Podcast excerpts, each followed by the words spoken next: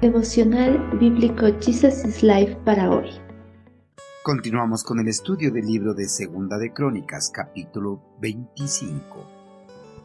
Alianzas peligrosas. Amasías organizó al ejército y designó generales y capitanes para toda Judá y Benjamín.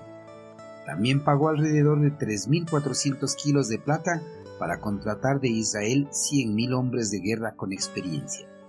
Entonces un hombre de Dios se presentó ante él y le dijo, Su Majestad, no contrate tropas de Israel porque el Señor no está con Israel. Él no ayudará a esa gente de Efraín. Si usted permite que ellos vayan a la batalla junto con sus tropas, ustedes serán derrotados por el enemigo sin importar que también peleen. Tras establecer su trono y tratar con los asesinos de su padre conforme a la ley, Amasías volvió su atención a los asuntos externos.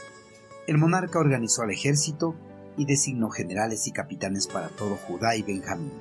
También llamó a los guerreros que estaban a su disposición, de manera similar que el rey David lo había hecho en el pasado.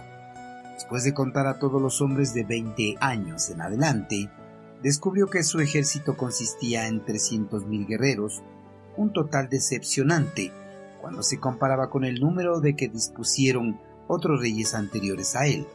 Por ejemplo, Asa tuvo un ejército de 580.000 hombres, o las tropas de Josafat que alcanzaron a un millón de valientes. El reducido de hombres para la batalla en el periodo de Amasías era solo la cuarta parte del ejército de Josafat, mostrándose cuán tristemente el reino de Judá, en el espacio de 82 años, había sido reducido en su población por guerras extranjeras, no menos que por corrupción interna los edomitas se habían rebelado contra Judá durante el reinado de Yorán, y Amasías quiso nuevamente someter a Edom a su reino. Pero vio que el número de hombres que estaban a su disposición para la batalla no iban a ser suficientes para hacer frente al ejército rebelde. Por eso realizó una alianza con el reino del norte y contrató 100.000 hombres diestros en batalla y así ampliar su ejército. En el pasado, Judá había sufrido un gran dolor debido a la desastrosa alianza de Josafat con Acab, pero Amasías pasó por alto esa parte de la historia de su reino y realizó una alianza con el reino del norte. El monarca judío solo tenía en mente fortalecer su ejército y así poder enfrentar a sus enemigos en el campo de batalla. Antes de que el monarca y su nuevo ejército salieran a enfrentar a Edom, un hombre de Dios se presentó ante Amasías y le dijo que no contrate tropas de Israel, porque el Señor no está con Israel. Y si persisten en ir con ellos a la batalla, serán derrotados por el enemigo, sin importar que también peleen. Aunque el reino del norte todavía era parte del pueblo del pacto con el eterno Creador, era un pueblo que se había separado por su voluntad del verdadero rey dado por el Señor y de la verdadera adoración de Dios. Este reino desde el momento que se separó de Judá en los diferentes periodos monárquicos, los reyes fueron abandonando más y más las leyes y mandatos decretados por el eterno Creador para su pueblo. Israel se volvió un reino pagano, al igual que los reinos que habían expulsado anteriormente de la tierra prometida.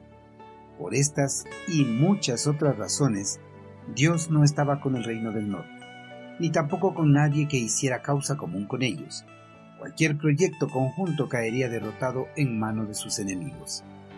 Queridos hermanos, el hombre de Dios advirtió a Amasías para que realizara alianza con Israel, pues si lo hacía encontraría la derrota en manos de sus enemigos.